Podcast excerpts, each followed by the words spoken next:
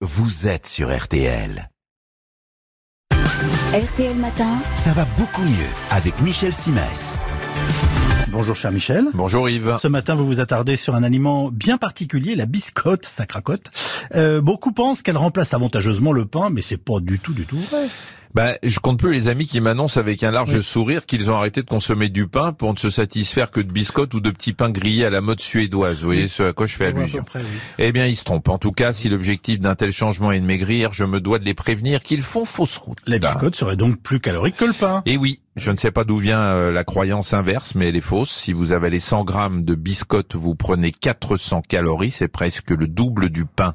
En plus, le sentiment de satiété est moins important et moins rapide avec la biscotte qu'avec le pain, ce qui vous conduira sans doute à en manger plus. Donc, encore une fois, si l'objectif est de se rassurer au moment de monter sur la balance, vous risquez d'être déçu. Qu'est-ce qui donne à la biscotte ce pouvoir calorique? Eh ben, le fait qu'elle contienne des additifs. S'il est si agréable de croquer dans une biscotte, c'est parce qu'elle a été un peu customisée. Ah oui. Passez-moi l'expression, on y a ajouté de la graisse, Mmh. du sucre, Bah des émulsifiants de manière à permettre à toutes les substances qui en théorie ne se mélangent pas à cohabiter sagement afin de disposer d'un produit homogène. Mmh.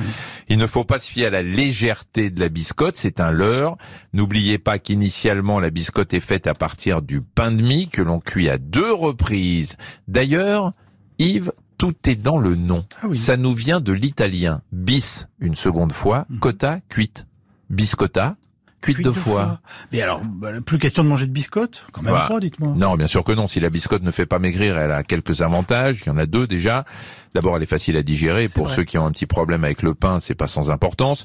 Ensuite, la biscotte contient des fibres, des sels minéraux comme le phosphore, le potassium, le magnésium, des vitamines B, bonnes entre autres choses pour prévenir les maladies cardiovasculaires et des glucides complexes. Donc, aucune raison de se priver, même si c'est mieux de les choisir complètes et si possible sans sel.